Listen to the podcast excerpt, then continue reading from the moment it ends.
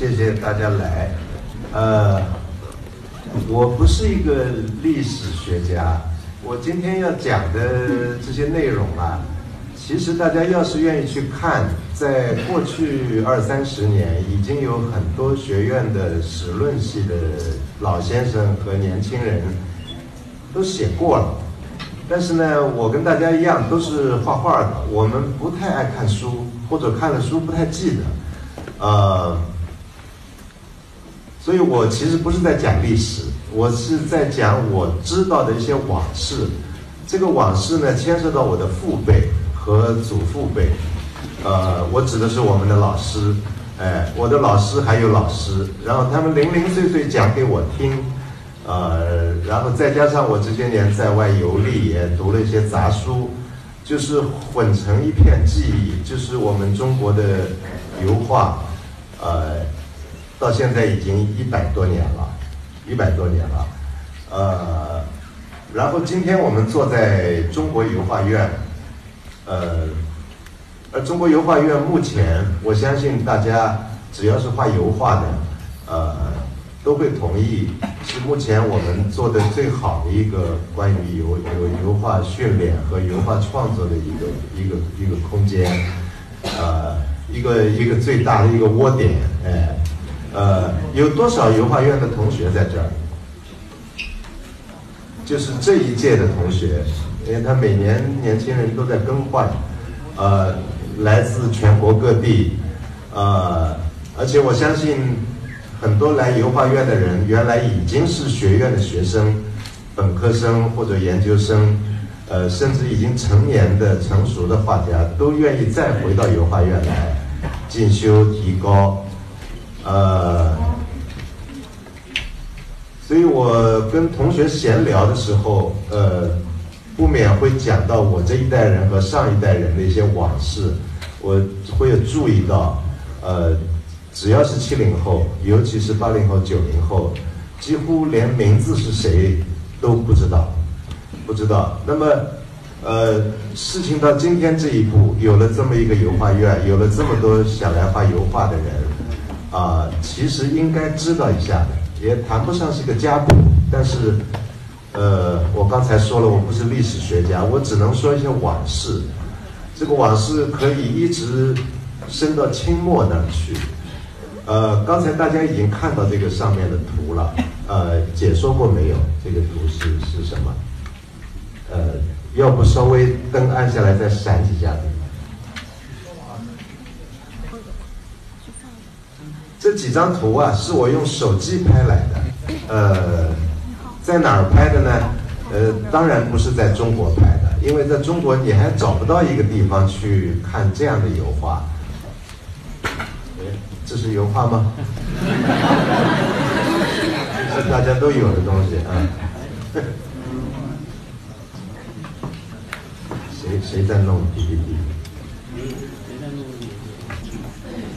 那不浪费时间，我就继续说吧。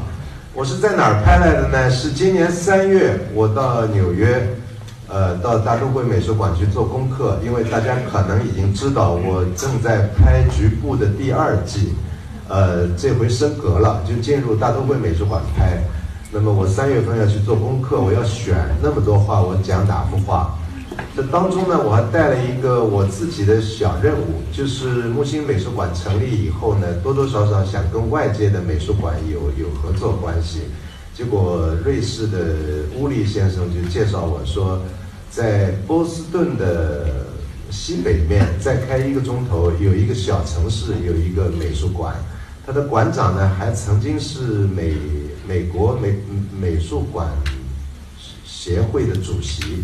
一个老先生，呃，他们很客气，就约了一个面见面，然后当然我就看了一下这个小小的美术馆，呃，这油画还没来呢，呃，看了这个美术馆，我意外的看到两个部分，一个部分是在这个美术馆里藏了一个安徽的民居，啊，徽县的民居。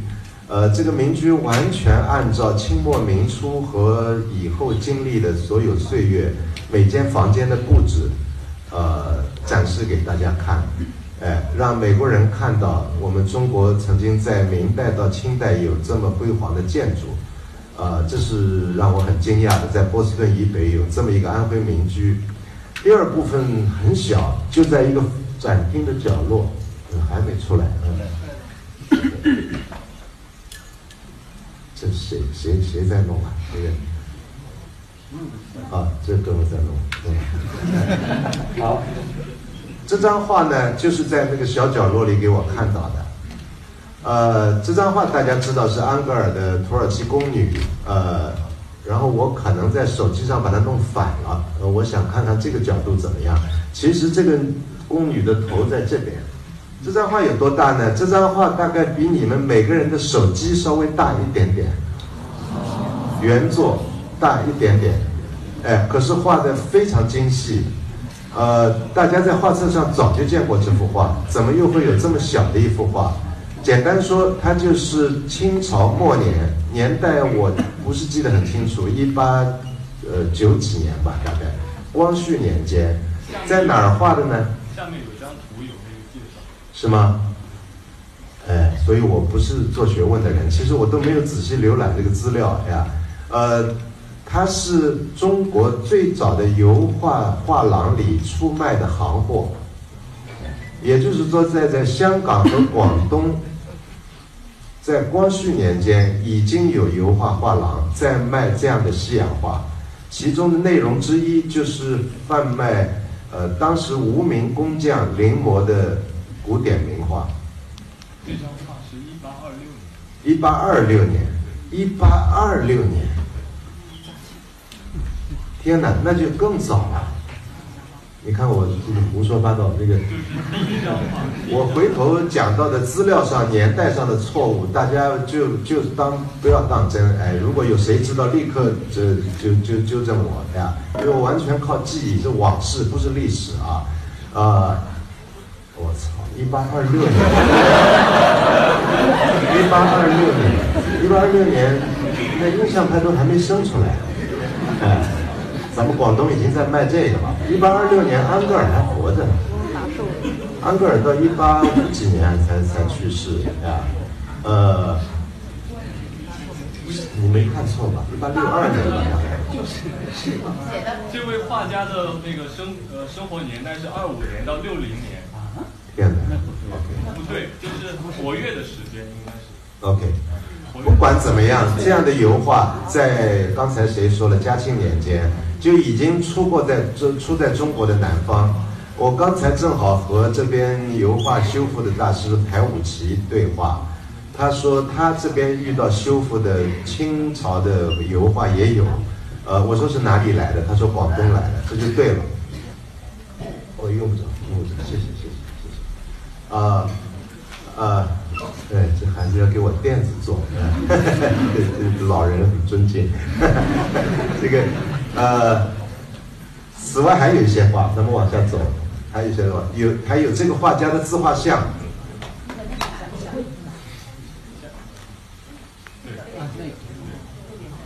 就旁边这张自画像，这张自画像有多大呢？大概相当于我们的小学课本那么大。但画的非常精细，哎，呃，我相信现在有油画家已经能画出这么精细的画，但是我有必要告诉大家，这个是一个广东人在，那是几几年？也是一八一八五三年。一八五三年，哎呦，我到一九五三年才生出来，啊，哎，就有一个人在画呢，他完全没有留下他的名字，或许他有，他姓关。哎，但是他在中国美术史或者说油画史上，那么完全没有人在乎他或者知道他。但是他在那个年代，他跟一个外国师傅，就是他旁边的那个人，这个人叫什么名字？你念得出来吗？这个人叫关乔昌。不是他旁边那个洋人叫叫什么名字？上一张，就是这张，对，就这本对，这哥们儿是等于是欧洲最早跑码头跑到广东和香港来做生意的一个。一个画画家，哎，也就是说，马克西莫夫大家听到过没有？呀，马克西莫夫是一九五五年到中国来的一个苏联教授，他是一八二几年来到中国的一个马克西莫夫，但是不负责教，只负责画和卖，哎，这都是当时非常小型的那种这个呃行货油画啊。呃，我用这个来开头，就是告诉大家，呃，中国的西画，其中包括一小部分就是油画，并不是我们大家知道的从五四才开始，而是从十九世纪初叶、中叶和晚期就已经开始了，哎，所以我不知道我们的史论专家对于这段历史是怎么写的，呃。据我看过的零碎的资料，清朝的油画进入中国，呃，已经被寄宿在我们正规的油画室里面，对呀，呃，那么我要看看我的我的写的什么啊？哎，画看完了是吧？OK，就就这么几张，很很很很很抱歉啊，呃。当时的江南还没有油画，当时的北方更没有油画，呃，那么，呃，我现在要补充一句，呃，杨杨飞云院长，就是祝贺你的中国油画院成立十周年，呃，很抱歉我不能来来参加，呃。然后我们俩都，我们的母校是中央美术学院。中央美术学院在二零零八年庆祝了他的九十岁生日，然后明年就是二零一八年，日子过太快了。明年中央美院一百岁，对吧？好，那在座肯定有中央美院的毕业生、在校生或者将要去考的学生，呀，呃。大家能够大约说出来中央美院为什么一百岁吗？也就是说，一九一八年就已经有中央美院了吗？或者说中央美院的前身叫什么名字？在座能说出来吗？北平国立艺专。北平国立艺专是一九一八年成立的吗？据我知道啊，很抱歉，呃。中央美术学院是大约在一九五零年左右成立的，叫这个名字的学院是用毛泽东主席的手写字体，呃命名的中央美术学院。可是它的前身刚才已经说了，就是北平国立艺专。北平国立艺专准确是哪一年成立的，我不知道，很抱歉。但是据我知道，是一九四五年日本人投降，二战结束。呃，绝大部分流亡到重庆的中国知识分子和艺术家开始还都，当时的都在南京，哎，那么徐悲鸿先生就回到了北京，被国民政府任命为北京国立艺专校长，哎，此前他担任什么？我等会儿再说，哎，这个北平国立艺专，那么。推算起来，应该成立在一九四五年底或者一九四六年初，到一九五零年更名。所以，北平国立艺专实际上只有几年的历史，只有几年的历史。大家要是知道国立艺专准确成立的年代，查出来，你现在手机上就可以查。呃，立刻纠正我，我记得是这个样子。那么，怎么忽然又跟一九一八年联系起来？那么是我在。飞云，你记得吗？一九九八年，我正好从纽约回来玩儿，我给偶尔碰上美美中央美院八十岁生日，我当时脑子里就有疑问：怎么这学校忽然八十岁了？这个这这我我对历史也不了解，后来才知道，实际上没有八十岁生日，是一九五零年成立的话，叫一九九八年是四十四四四十多岁生日啊。那么好，国立艺专那年我才知道。他之所以说，呃，一下子滑到一九一八年，是蔡元培先生在一九一八年成立了北京图画学校，非常非常小的一个楼，就像任何普通的一个洋房一样，就叫北京图画学校，是由北京图画学校变成了北京国立艺专，而且当中隔了整个抗日战争时期，我估计停办了还是怎么样。啊，这样才会有后来的中央美院。所以中央美院现在能够号称我一百岁了，啊，其实它的前身是这么来的。呃，呃，一九四九年，大家知道中华人民共和国成立，呃呃，然后我们中共政府的呃呃军人，但是这些军人是呃受过西洋艺术教育的，去接管中央美院，大家知道是谁？在座没有人知道吗？啊？呃，你能说出江峰？哎，江峰，大家知道是谁吗？啊？是院长。哎，那我这样讲还有点意思，因为这么多脑袋是真的不知道。哎，我也很晚才知道的呀。是艾未未的爸爸，艾青。艾青是谁呢？艾青是一个左翼青年。哎呀，左翼青年，民国时代的八零后和九零后，喜欢写诗，喜欢画画。他到法国去学画，比徐悲鸿他们晚一点。学画学到一半呢，他又做起诗来啊，结果就变成一个当时的前卫诗人。那回来以后呢，不满当时的国民党统治啊，就到延安去了。那另外一位江峰，刚才阿伟说的江峰，江峰是谁呢？江峰没有出过国，他是上海的一个工人啊，然后喜欢左翼木刻，曾经在鲁迅组织的一八艺社。学过木刻，也是不满国民党的统治，跑到延安去了。所以这两位是延安鲁迅艺术学院的青年教师，啊，因为延安当时是精英荟萃的地方，等于当时的前卫艺术家、前卫诗人、前卫作家、前卫音乐家、前卫戏剧家都往延安跑，啊，都厌恶国民党，啊，这样呢，等到一九四九年进城，啊。新政府就派艾青穿着军装进入中央美院，跟徐悲鸿握手，就接管了北平艺专。啊，江峰到哪里去了呢？江峰去接管杭州艺专，杭州艺专，然后杭州艺专跟中央美院一样，就改了名字了，就是北平艺专改成中央美院，杭州艺专被改成中央美院华东分院。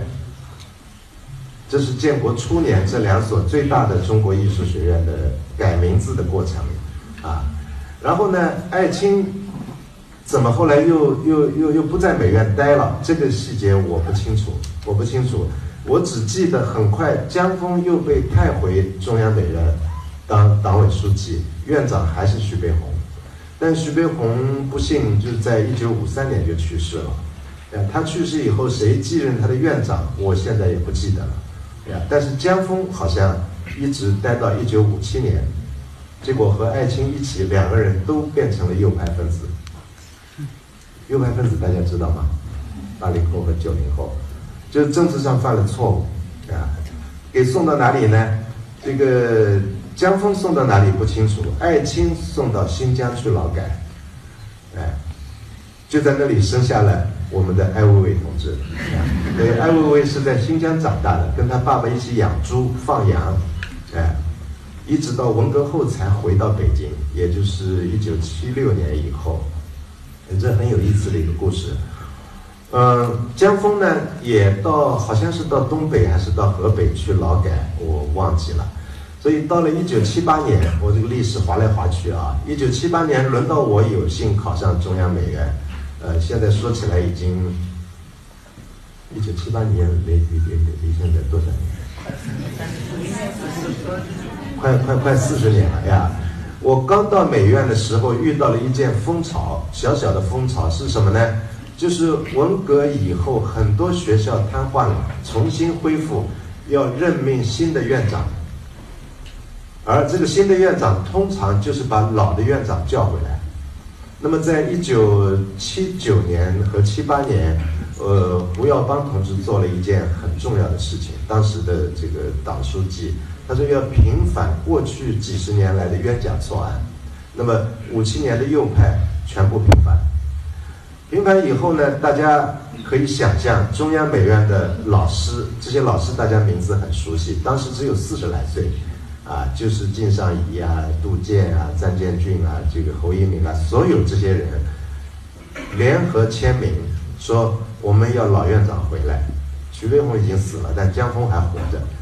啊，这个首发这个倡议的是呃，现在中央美院退休的壁画系主任孙景波，还有一位张颂南，呃，他们草拟了这个申请的大字报。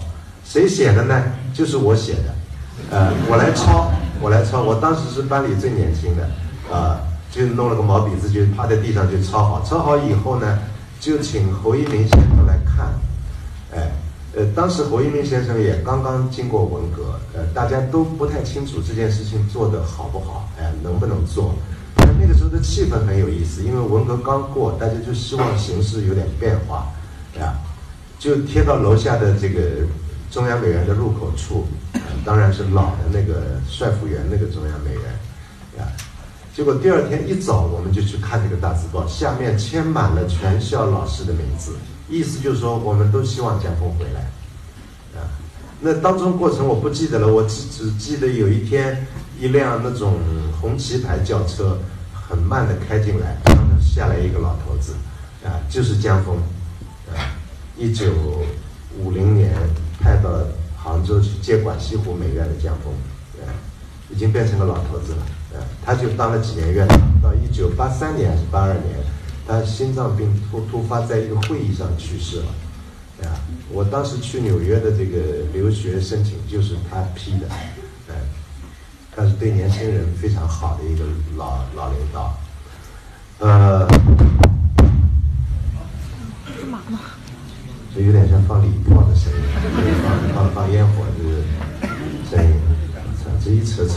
这个又又又又扯到五几年，呃，七七七几年，哎，呃，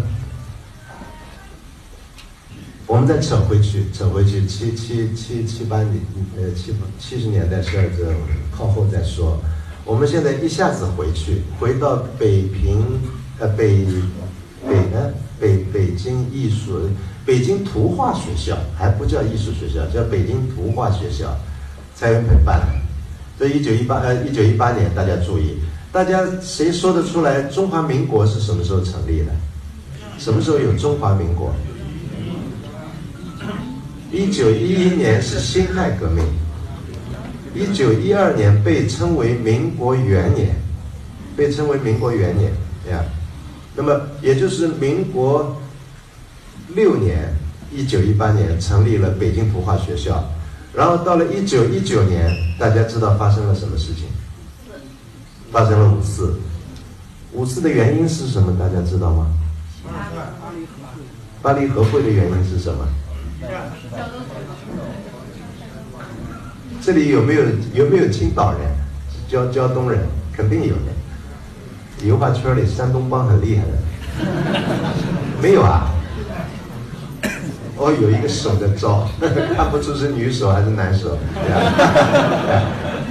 全中国，甚至当时的全世界，就为了你们山东那块地方，就德国人开发了山东，在十九世纪末，结果在第一次世界大战，这个德国人战败了，战败了顾不上山东了。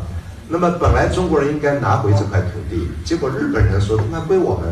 哎，而这个事情轮不到中国人去下结论，要到巴黎和会，就战胜国开会来商量这些国家被殖民的土地下一个给谁，那对中国人来说非常屈辱的，啊，所以五四运动一开始是一个爱国主义运动啊，而且呃嗯牵涉到民族危亡啊，这个，可是呢，新文化运动。其实也就是一个大规模的西化运动。照胡适的说法，就是中国的文艺复兴被认为是五四运动，对吧？那我刚才已经说了，油画实际上早于五四运动将近八九十年，一八二六年就已经出现在广东、香港。所以我们现在要把中国西化和出现油画的想象还要往前推。如果要史家更正确的说法，可能从。郎世宁进来的时候，甚至明朝末年那个意大利传教士利玛窦来的时候，中国人已经看见了油画，已经看见了所谓阴阳画法，哎，呃，但是中国人自己画油画还非常少，还没有出现中国教授油画的学院，哎，没有成为一个大的画种，还没有，还没有。但是将要有了。回到一九一九年元旦，五四运动还没发生，元旦蔡元培先生做东请我们的徐悲鸿先生吃饭，当时徐悲鸿多大？就跟诸位八零后年纪一样大，no 九零后年纪一样大，二十多岁啊，二十几岁我现在现在说不清楚啊。为什么请他吃饭？因为就在一九一九年元月，他要上船到巴黎去留学了，要到巴黎去留学了，啊，那么这是我们所有中国人关于油画的记忆、西洋画的记忆一个开端。就我们终于有一个人要到欧洲本土去学习油画了，而当时整个十八九世纪全欧洲油画最牛逼的国家就是法国，此前不是的。啊，此前是荷兰、德国、意大利这些，那么徐悲鸿就去了。稍晚谁去了呢？大家一定知道，就是林风眠。林风眠也到法国去了，对啊。同时去的还有谁呢？呃，就是现在清华美院、过去工艺美院的老教授庞勋琴先生，哎，还有此外好几位不是很著名的人，其中有一个是孙佩仓。贝林，你知道孙佩仓？大家知道吗？知道。啊？知道。你知道？哎，那你说说看，孙佩仓是谁？我当时的画回来对对对，他的孙子叫孙元，比我大几岁。最近在追踪他祖父一辈子的呃业绩，他是中国第一个，也是最后一个。呃，独立收藏到西洋十九世纪绘画到二十世纪初，其中包括库尔贝，呃，包括印象派画家，呃，包括早期的俄罗斯画家，呃还有法国的沙龙画家，呃，数量大概有三四十幅或者更多，啊，但是完全被遗忘了，呃，没有人知道。那么，就有这么一批青年才俊到巴黎去学西洋画、学油画，啊。那么，呃，大约在一九二七年，一九二七年，一九二七年对中国来说是非常重要的一个年份。大家知道是什么原因？统一。对，哎，就是国民政府军从黄埔军校广东那儿出发，一路北伐，就统一了当时军阀割据的各个区域和省份，啊。就所以，在南京成立国民政府，就中国统一了。虽然还没有完全统一，各各地的霸主都还在，但是名义上变成一个统一的国家。所以，一九二七年到一九三七年，呃，国民政府启动了就是呃呃经济建设和强国的各种措施。因为那十年里面，除了九一八事变，东北三省被日本人占领以外，基本上是全国是一个相对和平和稳定的时期。后来现在史家称为黄金十年，呀，在西画方面，中国最早的好电影、好的油画、好的音乐、好的这个戏剧，都是在那十年里面。然后风起云涌，出了一大群天才啊，精英人物啊，那都是二七年到三七年。那二七年在中国的油画史上，如果我没有记错的话啊，大家手机马上就能纠正纠正我。就是徐悲鸿回国，担任中央大学美术系主任，还不是一个院长，也不是一个校长，当时一个系就是很大一件事情，哎，我记得中央大学的校长就蒋介石，名义上的校长，啊，实际校长谁我我我不知道，但是他在南京富后港自己盖了一栋房子住下来，度过他一生最稳定的十年，而且带了一大批学生。啊呃，在这个期间，他还推荐了好几位，呃，后进比他略晚一点。如果他是九零后，那个是他推荐了几位零零后到巴黎和比利时去留学。其中有一位就是吴作人先生，就我们中央美院的老院长。呃，他还一直到我和飞云上学的时候，他还是中央美院的这个老院长。吴作人是徐悲鸿跟蔡元培申请了国家的经费。到比利时去留学，还推荐了日后在南京师范学院教书的吕四柏先生。大家有谁见过吕四柏先生的风景画？我以为他是中国过去百年风景画画的最好的几个人之一，啊。吕思柏，但吕思柏很温和，很很很，结果自杀了。这个文革当中，而且不是因为政治，是跟他太太是不开心吵架自杀了，是吧？他非常非常好的一个画家。他和吴作人先生是徐先生回国以后推荐的第二批去留法的，日后也成为非常重要的教育者。好，另外还有一个人，大约在二零呃一九二七年回到中国，他在轮船上就接到了国民政府教育部给他的任命，去组建杭州艺专，就是林风眠先生，他只有二十七岁那个时候，你现在不能想象，这这在座很多二十七岁，说国家任命你，你你去开个美院，啊，这这不能想象的事情啊。然后林风眠先生到了上海的码头。呃，教育部的人就欢迎他，而且还打了旗帜，说欢迎林风眠校长。他走的时候还是一个青年人，一个学生，回来的时候已经林风眠校长。他就去当西湖艺专的校长。西湖艺专，呃，当时在很好的一个小岛上，呃，五零年以后好像给迁掉了，迁到现在的，呃，现在国美在哪条路上？南山路。有没有国美来的同学？有。你知道这段历史吗？南山路，你知道？啊啊，此前在孤山。OK，好的。呃，大家来自各校啊，我等下讲述当中如果点到有错误，你们你们的提醒我呀。呃，也就是说，当时的一些青年才俊从法国回来以后，立刻就变成中国教育的奠基者、开创者啊，同时又是实践者。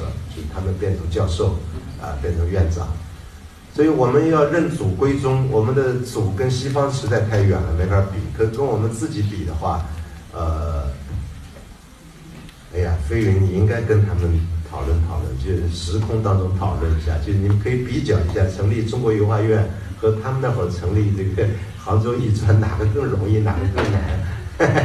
哎，哎。非常不容易，已经十岁了，哎，这个中国油画院，OK，啊，此外还有一个人，当然一定要提到的，就是上海的刘海粟先生。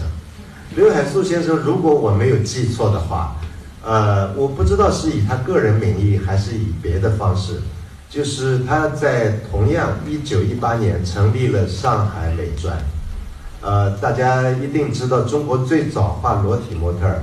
呃，引起了风潮，结果当时统治上海的军阀叫孙传芳，下令通缉刘海粟。啊，刘海粟当时才二十出头，哎，根本根本不屌他，还嘲笑他，报上写文章嘲笑他，哎，是是这个公而公然这个强调为什么要画人体，哎，西洋怎么样怎么样，啊，不怕的，也没有给他治罪。可是呢，有一段历史我就不太。不太弄得清楚，就更早的一幅照片，呃，就是非常著名的弘一法师李叔同先生，他很早就画人体，他是在上海美专画的呢，还是在他自己的学校，还是在哪里，还是在日本画的？因为他留日的，我现在对不上这件事情，呃，大家查手机，哎。其实大家查手机就行了，用不着听我这说。哎，OK，所以这个时候南北其实不是北，呃，北方因为刚刚平定，刚刚平定，北方的北京还很土，但是很伟大一个古城，呃，很少有人画西洋画。当时北方青年和南方青年想要学画，哎，想要听什么音乐唱片，什么想要看芭蕾舞，什么都得往上海跑。南京是首都。啊，那么在黄金十年（一九二七年到三七年），中国初步奠定了西化教育的学院。啊，总括来说，一个是上海美专，一个是南呃中央大学美术系，还有一个是西湖艺专。好，在这几个城市当中加的一个小城市就是苏州，所以我一定要提另外一位，也是差不多同期出去的，就是阎文良先生。阎文良先生，大家知道吗？哎，因为他是几个老前辈里面最老实的一个人，也是我唯一见过的人。哎，他在七八十岁的时候，我们在上海文革的时候偷偷去看他，哎，非常温良恭俭让的一个人，哎，画画风景，哎，但他写的色彩论，我到现在看，中国人自己写色彩论的，没有人能超过他，哎，他在法国画的风景画，呃，到今天看还是没有过时，呃，技巧非常好。他带回了最早的沙龙的色彩和印象派的色彩，甚至一部分点彩派的色彩，这在当时不得了的事情。那么，他的苏州艺专是唯一一所民国艺术学院建筑硬体完整保留下来的地方。我建议大家去看一看。呃，在座有没有苏州人？没有，有啊。你去看过没有？苏州艺专没有。网师园看过没有？哎，网师园就跟苏州艺专在一起。我前两年去参加了一个仪式，苏州政府做了一件很好的事情，就是把网师园重新跟苏州艺专故址作为一个景点处理。在呃四九年以后，呃苏州艺专改成苏州美术馆。呃，网师园变成独立的一个陵陵园，被人参观游玩。但是五六十年过去后，现在他们意识到这段历史多么重要，又把它恢复为原来的景观，就是一个园子，一个建筑。它是按照罗罗西古罗马风格做的一个美术学院，有廊柱。呃，北京图画学校没有了，上海美专也没有了，呀，杭州艺专也没有了，就是故址。但是苏州艺专是唯一我们现在能看到民国第一代西化教育者建立的硬体建筑，我觉得仍然比今天所有中国的美术学院都要好看，更像一个美术学院。但现在变成基本上变成一个纪念馆，就是阎文良的纪念馆。但是就在我去参加那个活动，我才知道了更感动人的事情，就苏州艺专不是。阎文良一个人创立的，飞云你知道吗？是三个哥们儿一起创建的，就另外两个人也是酷爱油画，但是属于当时的大户人家和企业家，他们互相出出出银子。我非常希望我的我的转述没有太大错误，哎，三个年轻人有点像结拜兄弟这样说，我们来造一座苏这个苏州艺专。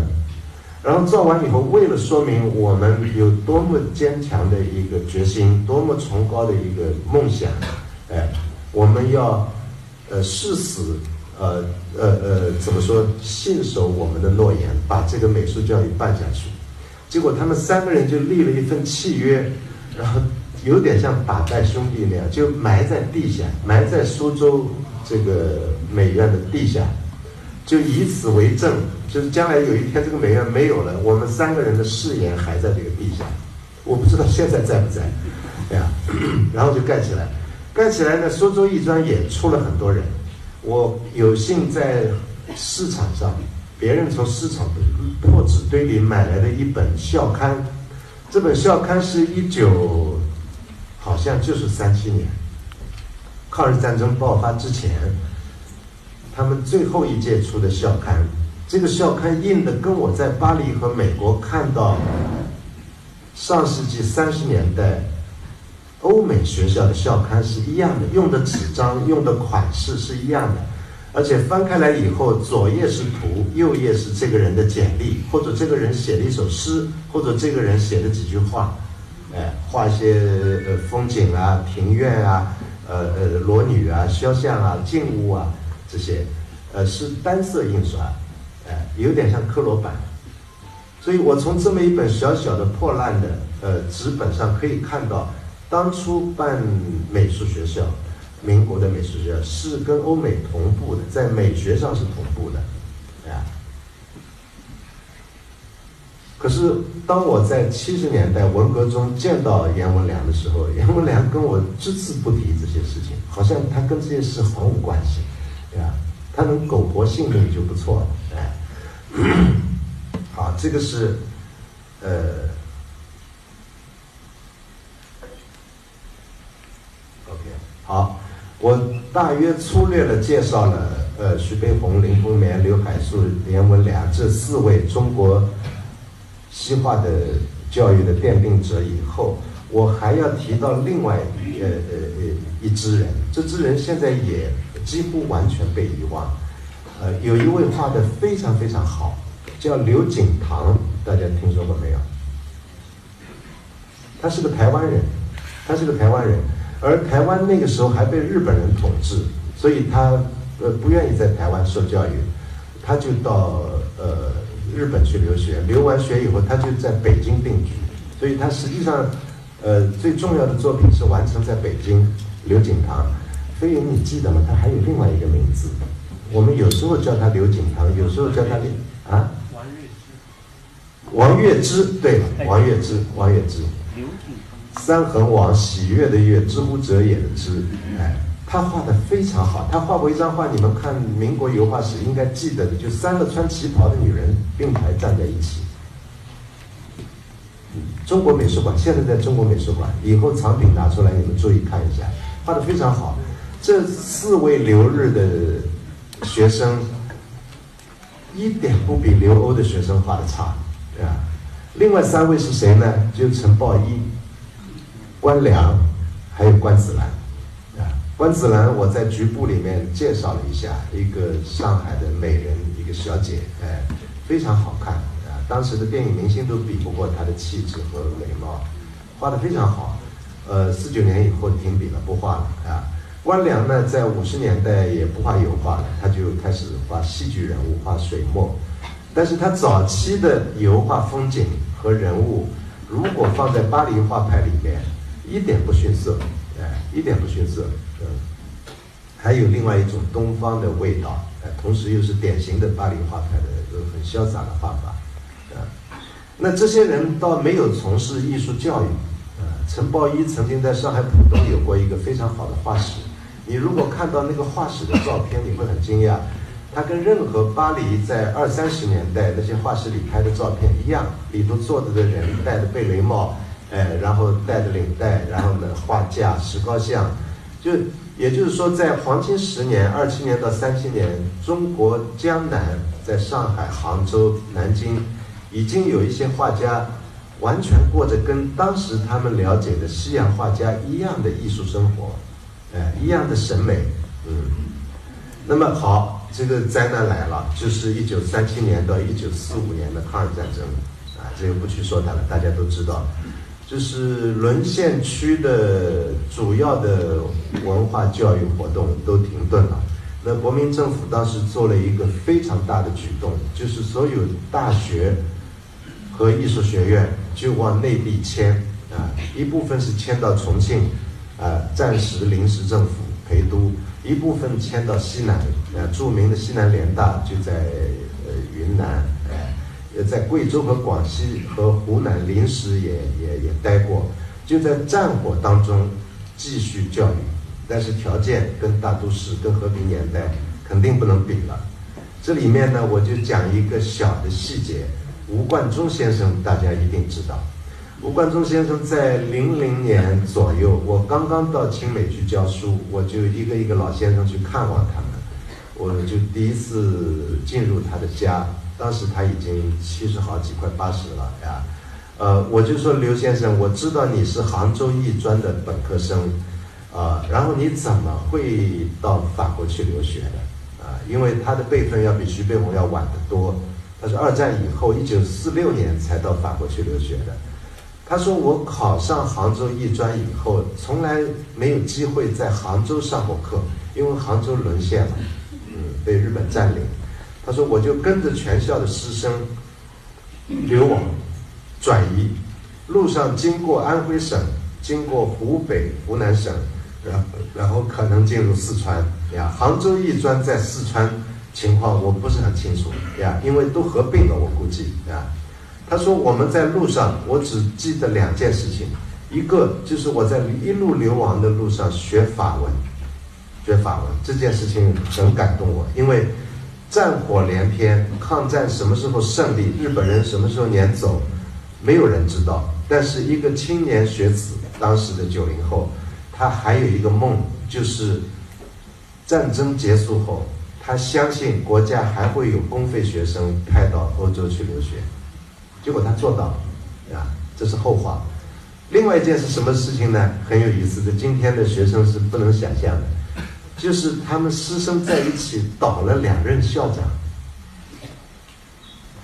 杭州艺专的校长，这这个是以前的事，现在不可能的啊。就是学生说我不满意你的伙食，我不满意你的你的你的监视，因为当时国民党也开始渗透学校，这个。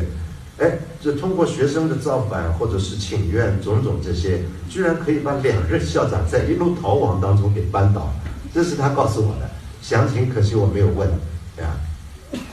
那么好，到了一九四五年八月十五号，日本投降，那么呃百事待兴，一九四五年底还是一九四六年初，国民政府恢复了战后的留学计划。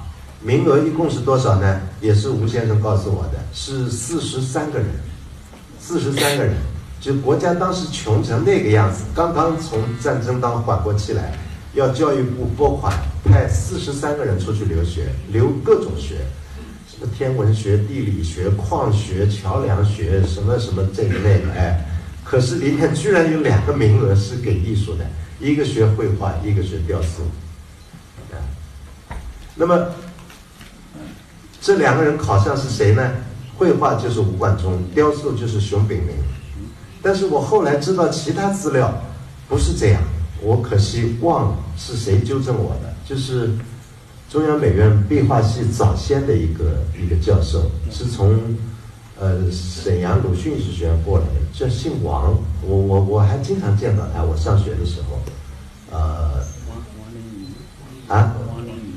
王林仪要更早，王林仪是三十年代留法的，是后面你记得吗？当时经常跟袁玉生他们在一起，张世春，但是年纪大一些。他是做中国我认为最好的雕塑，就是农展馆那组雕塑，咣当咣当敲鼓在马上那个，他是创作者之一，他是留法的，他是一九四六年留法的，所以我到现在弄不清楚留法这个名额到底是他还是熊秉明。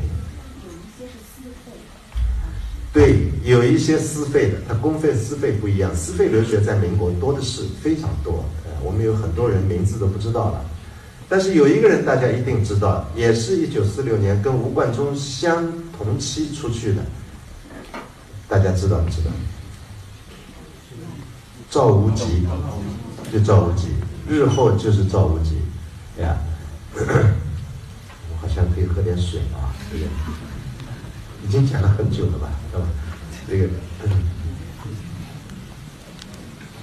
好，到了一九四九年，中华人民共和国成立，呃，这是我真的看过资料的，我印象非常深，就是赵无极、吴冠中、熊秉明三个人，心里非常矛盾，就是我们继续在巴黎留下去做艺术家，还是我们回到新中国，为中国的新的西化教育贡献？三个人通宵，哎，拿不出结论，对？最后结果是赵无极和熊秉明在巴黎留了下来，然后一留留了三十多年，一直到文革以后，他们才回到中国来看望老朋友、老同学。而吴冠中决定回来，回来以后短暂的分配到中央美院，哎，然后这个当中就被。因为种种原因，不知道是因为政治原因还是人事原因，我也不太清楚。他又被调到清华美院建筑系当一个画画的老师，那么在文革当中，他像所有艺术家一样，都要下乡去劳动，呃，干校，画出了他最好的一批风景画和静物画，向日葵啊什么这些，因为他崇拜梵高。那么到了文革以后，啊，吴冠中声名大噪，为什么呢？因为在文革以后是一片荒野，啊，徐悲鸿没有了，董呃那个谁老了，那个阎文良老了，呃刘海粟也老了，都是八十多岁的老人，呃不可能再回来工作了，呀。而当时所有艺术界的人遥远的记忆，就是三十年代我们有过一批留法的前辈，哎，忽然发现我们还有一个，就是吴冠中，我们还有一个留法回来了，牛逼，哎，这个。所以我在一九七八年还是七九年听过吴先生来讲演，我看着他的脸，他的脸大家见过没有？哎，照片上应该见过。我看着他的脸就拼命想象巴黎。其实他已经回国三十好几年了，就我把他当成一个象征。这个人从巴黎回来的，非常神秘。我当时二十五六岁，啊，呃，听他讲话非常感奋，啊，呃，他讲出一些非常简单的道理，但是我就觉得我怎么没想到？比方说，美不是漂亮，漂亮不是美，哎。他说：“当时中国已经有月份牌了，月份牌上都是明星的照片，光溜溜的香港的或者大陆的明星。”他说：“那个漂亮吗？非常漂亮，但不美。但是，但是那个，呃，宜兴人，江苏出画家太多了。哎，明朝、清朝最重要的画家都是江苏人。哎，这个，这个文征明啊，什么沈周啊，都都都江苏人。”然后刘海粟、徐悲鸿、吴冠中，什么全都是江苏人、宜兴人，什么这些，哎，他说那个那个非常漂亮的不美，嗯，但是呢，他说罗丹的有个雕塑，雕一个老妓女，浑身都已经老得一塌糊涂。他说漂亮吗？不漂亮，但是美。哎呦，我听了我太佩服了，我这到底法国回来的，分得这么清楚的。哎，这个是吴冠中给我的记忆啊。那么，呃，好，那么呃呃呃，刚才我已经讲过了，就是这个北平艺专、杭州艺专。呃，上海美专在一九四九年以后都更名了。更名以后呢，北平艺专没有离开故址，就在帅府园。杭州艺专暂时也没有离开，在刚才这位同学讲的，在孤孤孤山的这个一个一个一个很美丽的岛上。但是上海的几所美院全部这个停办，呃，上海美专停办了。当时还有一个叫行知艺专，陶行知大家知道是民国时候的一个大教育家，他还有一个艺术学院。我中学时候的图画老师、启蒙老师教会我学油画油画的，叫张明岩老师，就是行知艺专毕业，一九四八年考进去，一九五零年毕业。在一九五零年，上海艺专、行知艺专，再加上江苏另外一所学呃一一个学校，他的校长叫吕凤子，画国画的，画的非常好。这几所学院全部合并到南京艺术学院。南京艺术学院，南京艺术学院，哎，有没有南南艺的人在这？你有的啊。南京艺术学院是个综合学校，里头有影视系、舞蹈系、电影什么，啊，还有绘画系呀。这个南京师范学院留下了一些老师。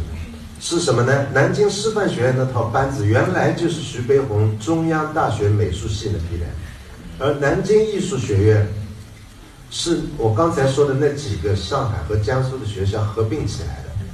校长是谁呢？还是刘海粟。教务长是谁呢？